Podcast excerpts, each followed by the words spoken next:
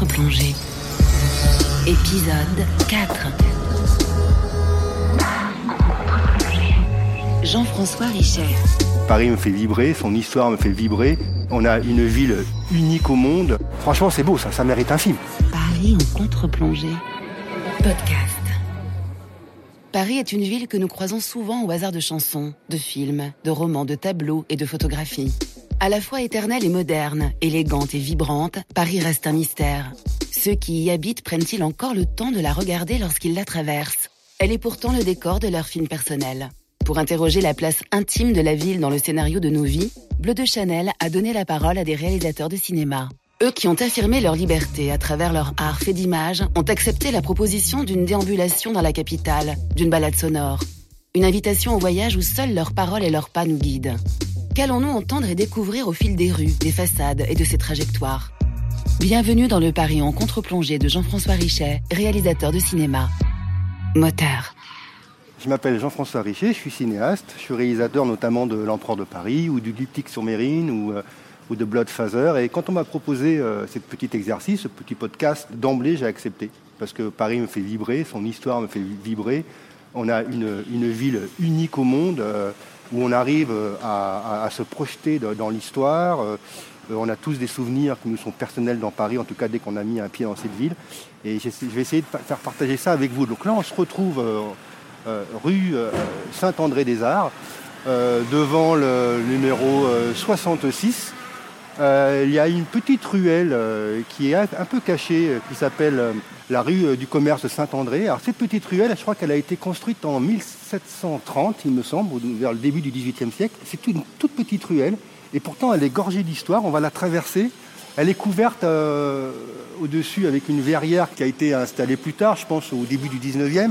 Et elle a une particularité, c'est que chaque maison, on peut raconter une histoire différente. Par exemple, quand on se rapproche du numéro 8, il y avait Marat. Euh, Marat qui était un des plus euh, virulents euh, révolutionnaires, qui traînait avec Danton, avec Robespierre. Et ben Marat était une des personnes les plus influentes. Il avait construit son imprimerie au numéro 8 et avec un journal qui s'appelait L'Ami du Peuple, qui était très très très virulent. D'ailleurs, il a été tué par euh, Charles Corbet. Et là, on passe au numéro 9. C'est là que Guillotin a fait ses essais pour sa guillotine. Il amenait des moutons et puis s'entraînait sur des cadavres de moutons. C'est une rue qui est pavée, évidemment avec des pavés d'époque. Alors, on passe devant le plus vieux café de Paris, qui s'appelle le Procope. Il y avait tout le monde qui allait ici, il y avait euh, d'Alembert, il y avait Rousseau. Et puis par la suite, c'est devenu un, lieu révolutionnaire parce que, comme je vous l'ai expliqué euh, plus bas, Marat avait son imprimerie, mais Danton, on va le voir plus loin, numéro 20 de cette même rue, euh, habitait là-bas. C'est tout ce même quartier. Robespierre venait aussi ici. En fin de compte, il y avait deux grands courants, on va dire, plus virulents que les autres pendant la Révolution. Il y avait les Jacobins et il y avait les Cordeliers. Et ben, ils se réunissaient ici. Donc on peut dire qu'une grande partie de la Révolution française, en tout cas les, euh, les, grands projets euh, sociétaux, ont été créés euh, à ce qu'a le Procope. Moi, je vous, je vous- invite à venir ici, mais c'est le Paris qu'il faut à tout prix visiter. Vous allez voir la façade, comment elle est, les, les représentations. On voit Robespierre, on voit Benjamin Franklin. Non, mais c'est un vrai voyage. hein. Ça veut dire que quand on est devant le Procope, il y a une cour. Si on dépasse cette grille, on peut se dire que globalement, au XVIIIe siècle, on avait pratiquement la même vue. Et moi, c'est ce que j'aime dans- Paris, c'est qu'il y a encore des endroits qui sont encore préservés comme ça. On voit la même chose que nos aïeux, pratiquement. Et cette rue-là, on est en train de la remonter et euh, elle va le déboucher sur la place euh, euh, où il y a la statue de Danton. Et pourquoi la statue de Danton est là? Parce que l'emplacement de la statue de Danton, c'était l'emplacement de sa maison. La maison de Danton se trouvait au numéro 20 et où vous voyez ses yeux à Danton, c'était le niveau de la fenêtre de son salon.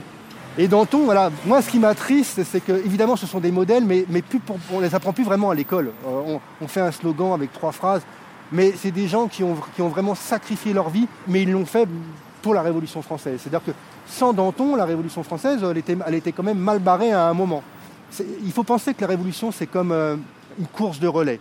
Il y a des personnes qui l'amènent à un certain niveau, et puis elles ne peuvent plus l'amener plus loin, et il y a une autre personne qui prend le relais. Donc on va dire que Mirabeau l'a apporté jusqu'à un certain point. Ensuite, Lafayette a repris le flambeau. Et puis après Lafayette, c'est Danton. Puis après Danton, c'est Robespierre. Et donc, euh, ce qui est intéressant, c'est que dans l'histoire de la Révolution, c'est pas forcément ceux qui font la Révolution qui en profitent. C'est-à-dire que Robespierre, on va dire, le courant de Robespierre et le courant de Danton ont travaillé ensemble. Et puis à un moment, euh, Robespierre le courant de Robespierre a estimé que le courant de Danton euh, ne servait plus les intérêts de la Révolution et il l'a emmené sur l'échafaud.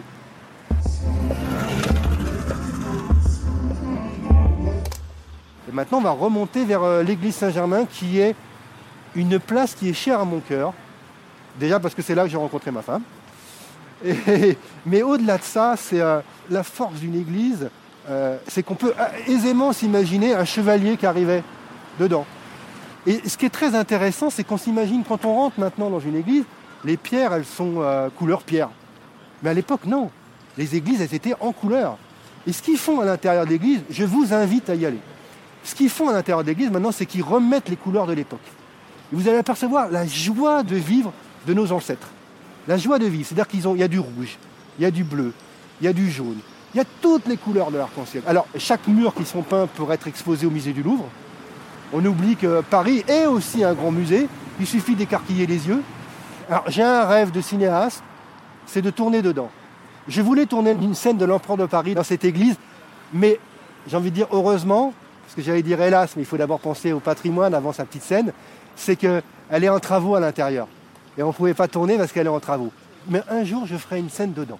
C'est-à-dire que j'ai un, rêve qui n'est plus secret, mais qui est de faire euh, un biopic sur euh, le général Lafayette, qui a d'ailleurs gagné la plus grande bataille de la Révolution euh, américaine, et c'est pour ça que la France a offert l'Amérique aux États-Unis, hein, aux Américains.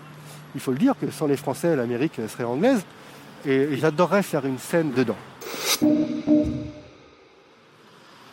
Maintenant, on descend la rue Bonaparte, donc, euh, qui a été construite, il me semble, sous le Premier Empire. Alors, la chose intéressante, c'est que cette rue-là devait être détruite pendant le Second Empire à partir de 1866, on va dire, euh, Haussmann commence à faire des siennes. Et cette rue-là, la rue Bonaparte, moi que j'aime beaucoup, il y a plein de libraires, il y a même où je vais moi acheter des lettres euh, d'époque, par exemple, je sais pas, une lettre ou un autographe de Robespierre ou une lettre de Lafayette. En général, à chaque film, je m'offre, je m'octroie ce petit cadeau personnel. Là, j'en ai acheté une sur le général Lafayette, enfin du général Lafayette. Et à cette rue-là, la rue Bonaparte, elle a manqué d'être détruite, mais elle ne l'a pas été. Parce que la guerre euh, au Mexique, puisqu'on a fait la guerre au Mexique, euh, pour faire chier les les Américains d'ailleurs, euh, la guerre au Mexique nous coûtait trop cher. Donc il n'y avait plus assez d'argent pour détruire cette rue et en faire une espèce de boulevard. Alors évidemment, on ne va pas être pour la guerre, mais au moins ça aura fait ça de bien. Et il faut s'imaginer qu'il y a des façades, mais Paris est un labyrinthe. C'est que derrière chaque façade, il y a des cours. C'est magnifique. Là, on passe devant une cour qui sont en train de repaver à l'ancienne. Donc, à mon avis, c'est des vrais pavés, d'époque qui sont gardés. Ils sont en train de la repaver à l'ancienne. Vous pouvez même remarquer des fois, il y a des espèces de triangles par terre, euh, des triangles en fer, parce que c'était pour monter à cheval, c'était plus facile. Euh, il y a encore, les, il y a encore les, bouts de fer qui dépassent pour mettre les, pour mettre euh, pour attacher les chevaux. alors ça, c'est une rue, c'est magnifique ça. Voilà, voilà ce que c'était Paris. Vous passez devant remontez la rue Bonaparte et vous arrêtez devant la ville Visconti et vous imaginez que Paris était comme ça à l'époque. Personnellement, ça me fait vibrer. C'est, pas pour rien que c'est la ville des amoureux. Hein. On est en train de passer devant l'école des beaux-arts de Paris et c'est un chef-d'œuvre. C'est-à-dire que les Parisiens passent toujours devant, ils font plus gaffe parce qu'on a l'habitude à la beauté. Mais imaginez-vous un Japonais qui passe là, mais c'est, un chef-d'œuvre. Il n'y a qu'à Paris qui a ça. C'est des choses qui vous font vibrer. Parce que ça nous fait vibrer parce que les pierres, elles sont vivantes. Et bien là, moi, je suis, je suis en 1815. Ben, quelle ville peut vous proposer ça? Honnêtement, quelle ville peut vous proposer un tel voyage? C'est Paris. C'est Paris, c'est la plus belle ville du monde, il ne faut pas chercher. Alors là, on se dirige vers le pont des Arts. Euh, c'est le premier pont euh, euh, en fer, en structure de fer. Et ça a été fait au consulat ou sous l'Empire? Mais je pense que c'est plutôt consulat. Alors là, vous avez une vue magnifique. Hein. C'est pas pour rien que les Japonais viennent se faire prendre en photo ici avec les robes de mariée. Hein. Et ils ont bien raison. Paris, c'est quand même magnifique. Regardez, vous mettez sur le pont des Arts. Il y a un espèce de soleil d'hiver, que moi j'adore le soleil d'hiver. C'est quelque chose que je recherche au cinéma. Euh, filmer en contre avec un soleil d'hiver, c'est beau. Parce que vous avez la luminosité qu'il faut. Et vous avez des peaux qui vivent, mais en même temps qui ne sont pas jaunes. Et, moi j'adore ça. Vous regardez l'Institut de France, on a le soleil dans les yeux. Vous imaginez juste une calèche qui passe là comme ça. Et on est, on est, au XVIIIe siècle. Faut pas chercher, on est au XVIIIe siècle. Là, on traverse le pont des Arts. On va se diriger vers le Louvre. Sur la droite, il y a la place Dauphine que j'adore. Et, regardez là, on passe, je vous ai dit, les Japonais qui prennent des photos. Mais ils ont tout compris, les Japonais. Est-ce qu'ils regardent, Paris avec un regard d'enfant, avec un regard neuf Et nous, à force, on passe, on passe et on oublie comment c'est beau parce qu'on doit prendre le métro, parce qu'on va chercher notre fille à la crèche, ou parce que, parce plein de trucs. Non, mais je ne sais pas qui ne peut pas tomber amoureux de cette ville. Avec un soleil comme ça d'hiver rasant, oh quelle beauté. Mais quelle beauté. Alors donc là, on arrive face au Louvre, le Louvre actuel n'était pas comme ça. Euh, déjà, c'était plus petit, il n'y avait que le bâtiment principal, les ailes n'existaient pas, elles ont été construites plus tard. C'était un château, comme imaginez-vous un château du Moyen-Âge, pour faire plus simple, avec des tours, avec des donjons, etc. Alors, il y a un truc quand même qui est magnifique. Vous mettez au milieu de la pyramide, vous arriviez à voir les trois faces du Louvre. Et quand vous regardez de l'autre côté, la perspective nous amène sur euh, l'arche qui a été construite par Bonaparte, je crois, à la gloire d'Austerlitz. Et notre regard traverse le jardin des Tuileries, remonte euh, les avenues jusqu'à l'Arc de Triomphe, et même ça va encore plus loin, la perspective tellement qu'elle est parfaite, on va jusqu'à l'Arche de la Défense. Alors ça, va évidemment, on va dire que maintenant c'est intouchable, mais on s'aperçoit que dans l'histoire, rien n'est intouchable. Hein. Hélas. Hein. Imaginez-vous qu'en 1944, quand les nazis étaient présents, c'était rempli de barils de poudre et que Hitler avait donné l'ordre à celui qui commandait euh, les soldats allemands à Paris de faire tout exploser pendant la retraite. Et il avait peur pour sa fille et pour sa femme, cet Allemand-là, donc il avait peur qu'il soit fusillé, et bien il a quand même refusé de détruire Paris. Franchement, c'est beau, ça, ça mérite un film. On va marcher vers le jardin des Tuileries, et en fin de compte, il y a, une arche ici, il y a l'arc du carrousel. Ah, je l'adore. J'adore cet arc de carrousel, ça a été construit euh, par Napoléon. À la gloire, d'ailleurs, c'est à la gloire de la Grande Armée. Hein. Et il faut s'imaginer que les Tuileries, c'était des immeubles qui étaient aussi grands, même plus grands que, le Louvre. Et ce truc-là a été détruit euh, par la commune de Paris, enfin par des communards. Euh, c'est dommage. Évidemment, je suis pour la commune de Paris, pour les communards, mais d'avoir brûlé ça, n'importe quoi. Dans l'empereur de Paris, le dernier plan, à un moment, quand Vidocq part, il y a cet arc et vous allez voir que derrière, on a reconstruit euh, en numérique euh, les Tuileries euh, telles qu'ils étaient à l'époque. Et on vient juste de passer sous l'arche et on se dirige vers le jardin des Tuileries. Donc, on va dire, on se dirige en direction de l'Arc de Triomphe. là, on marcherait sur la cour d'honneur. Et d'ailleurs, c'est la cour que Vidocq traverse. Quel voyage Là, il y a une chose intéressante, c'est qu'on arrive au jardin des Tuileries et que la fête de l'être suprême qui a été faite par Robespierre a commencé ici. Tout le monde s'imagine que c'était Champ de Mars, mais non, non. Ça a commencé ici, au niveau euh, du bassin central. Et euh, ils ont brûlé je ne sais plus quoi, et, le peuple était en liesse, ils applaudissaient, ils riaient. Pareil pour l'anecdote, je sais que quand tu lis les mémoires ou les, les écrits de Lafayette, il y avait l'hôtel de Noailles qui était pas loin, qui était l'hôtel de sa femme. C'était un petit Versailles quand même à l'époque. Et lui, pour rejoindre, parce que c'était lui qui était responsable de la garde nationale révolutionnaire, c'était lui qui était en charge de surveiller le roi et la reine pour pas qu'ils s'échappent. Évidemment, ils sont quand même arrivés à s'échapper. Et il avait mis son aide de camp devant la porte de Marie-Antoinette pour pas qu'elle s'échappe. Son aide de camp avec qui, il, je crois que c'était Romeuf, avec qui il était parti aux États-Unis. Il avait mis un mec de confiance. Et il s'est fait baiser, le mec de confiance, parce qu'il y a plein de tellement de passages secrets dans les Tuileries que la reine a rejoint le roi. Et ils sont arrivés à partir. Et pour l'anecdote, il croise Lafayette quand il traverse les jardins des Tuileries. Il croise Marie-Antoinette déguisée avec une capuche qu'il ne reconnaît pas, alors que c'était une copine d'enfance. C'est que c'est un film. Hein. là, j'ai envie d'en faire un film. Donc je quitte le jardin des, Tuileries, on, traverse la Seine, on passe devant le musée de la Légion d'honneur qui est phénoménal. Je vous invite euh, pendant la journée du patrimoine à y aller. C'est vraiment un voyage dans le temps phénoménal. Et on se dirige euh, euh, vers le champ de Mars. Et là, on passe devant l'hôtel de Beauharnais. Et c'est celui-là. Euh, regardez, la porte s'ouvre. Euh, je pensais qu'il était un peu plus haut. La porte s'ouvre et c'est magnifique. Regardez, il y, a des, trucs égyptiens. vous avez la chance, c'est au 78 euh, rue de Lille.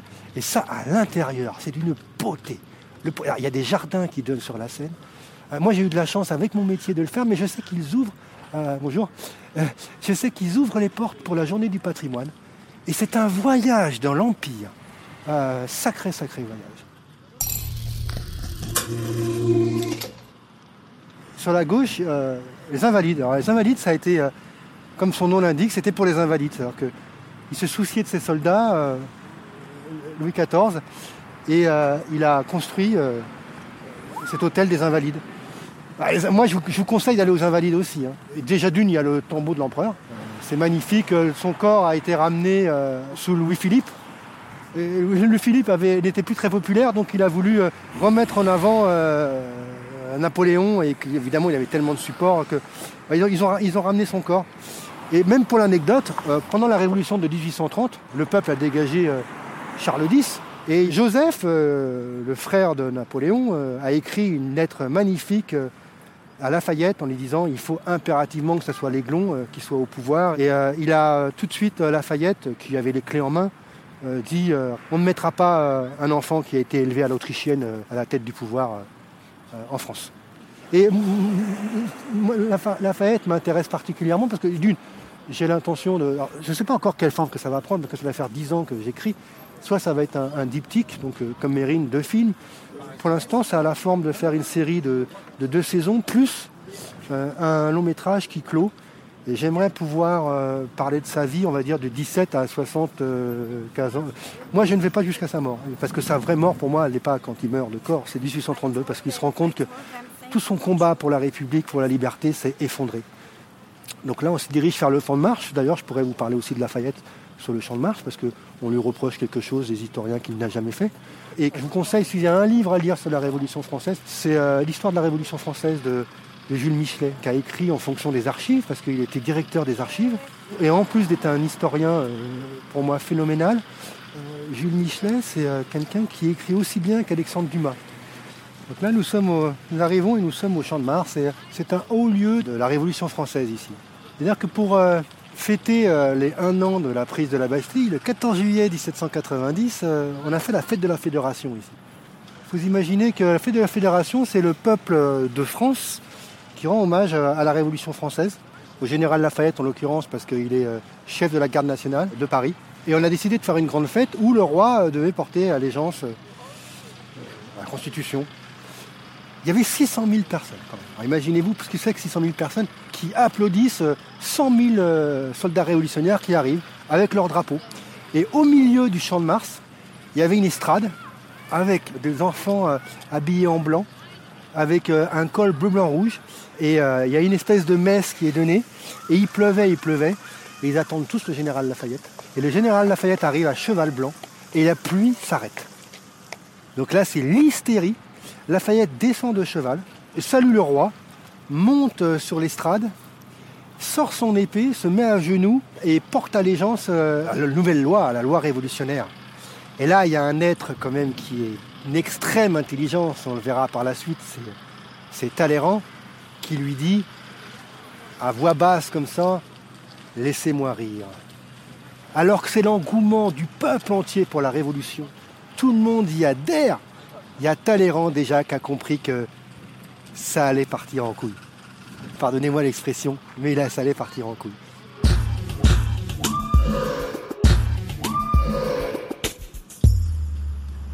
Il y a eu aussi un drame ici, euh, un an plus tard, euh, euh, ce qu'on appelle la fusillade du Champ de Mars. il y a eu une pétition qui a été faite par les Cordeliers qui voulaient destituer le roi parce qu'on estimait qu'avec certaines ordonnances qui avaient été faites quelques mois auparavant, on avait redonné trop de pouvoir au roi notamment les vétos, etc., etc. il y a une pétition qui a été faite ici, et elle était illégale. Même Lafayette vient parce qu'on lui avait dit que les Cordeliers et les Jacobins euh, voulaient monter sur l'Assemblée pour faire un coup d'État. Donc euh, Lafayette vient avec euh, la garde nationale et il s'aperçoit que c'est assez pacifique. Et Lafayette, il dit voilà, ok, la pétition, vous n'avez pas le droit, mais ouais. Hein, il laisse passer. Et au niveau du gros caillou, je ne sais pas si vous vous repérez, il y avait une espèce de charrette qui était là avec des têtes dures qui foutaient un peu la merde, un peu comme des casseurs actuels, qui foutaient un peu la merde et qui provoquaient un peu Lafayette et qui provoquaient son armée et qui commencent à lui jeter des pierres, notamment un qui s'appelait Fournier. Et Fournier, c'était, c'était, c'était euh, vraiment un, fouteur de merde pendant la Révolution. Il avait été esclavagiste à Saint-Domingue. D'ailleurs, j'en parle dans l'Empereur de Paris à un moment. Euh, et donc Fournier commence à foutre la merde avec ses hommes et Lafayette euh, intervient, il essaye de les arrêter, mais à l'hôtel de ville, évidemment, il n'y a pas de téléphone portable à l'époque. On dit que les Jacobins arrivent euh, pour faire un coup d'État à l'hôtel de ville. Et là, le maire de Paris, qui s'appelle Bailly, prend sa garde nationale à lui et, il pense tellement qu'il y a un coup d'État qu'il met le drapeau rouge. C'est-à-dire que l'armée a le droit de tirer sur le peuple. Et Lafayette ne sait pas ce qui se passe. Il est avec sa garde nationale, il protège un peu le peuple, il est là, mais c'est bon enfant. Et tout d'un coup, il y a Bailly qui arrive avec la garde nationale de l'hôtel de ville, et il voit un peu le bordel qu'il y a quand même, il y a un peu de bordel. Et il donne des mauvais ordres, il fait tirer sur le peuple. Et là, Lafayette fonce avec son cheval euh, et se met devant les bouches à canon pour empêcher que les canons tirent sur le peuple. Et le peuple va se cacher, euh, se protéger derrière l'armée de Lafayette. Je crois que ça a fait une cinquantaine de morts et plusieurs centaines de blessés.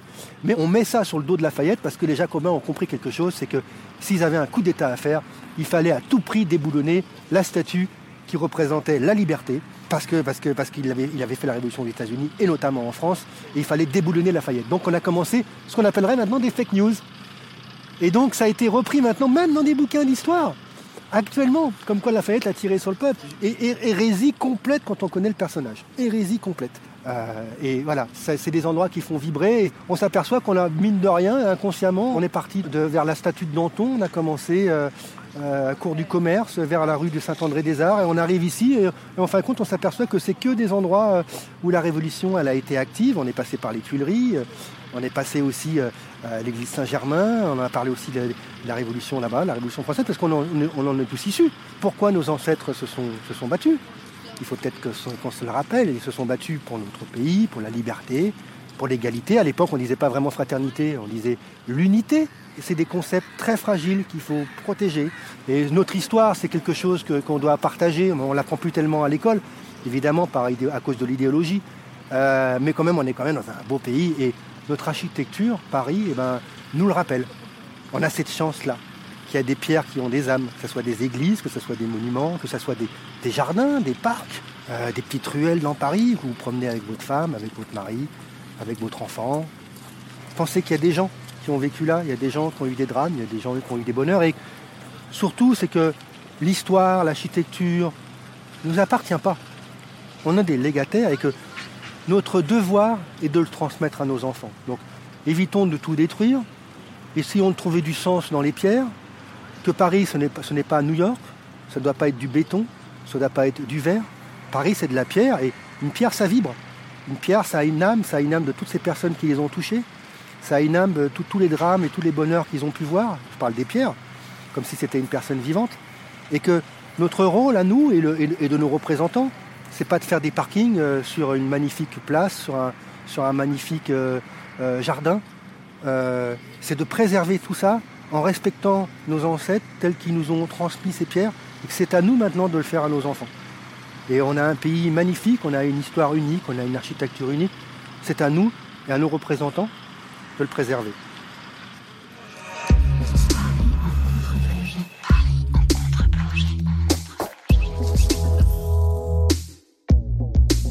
en contre-plongée.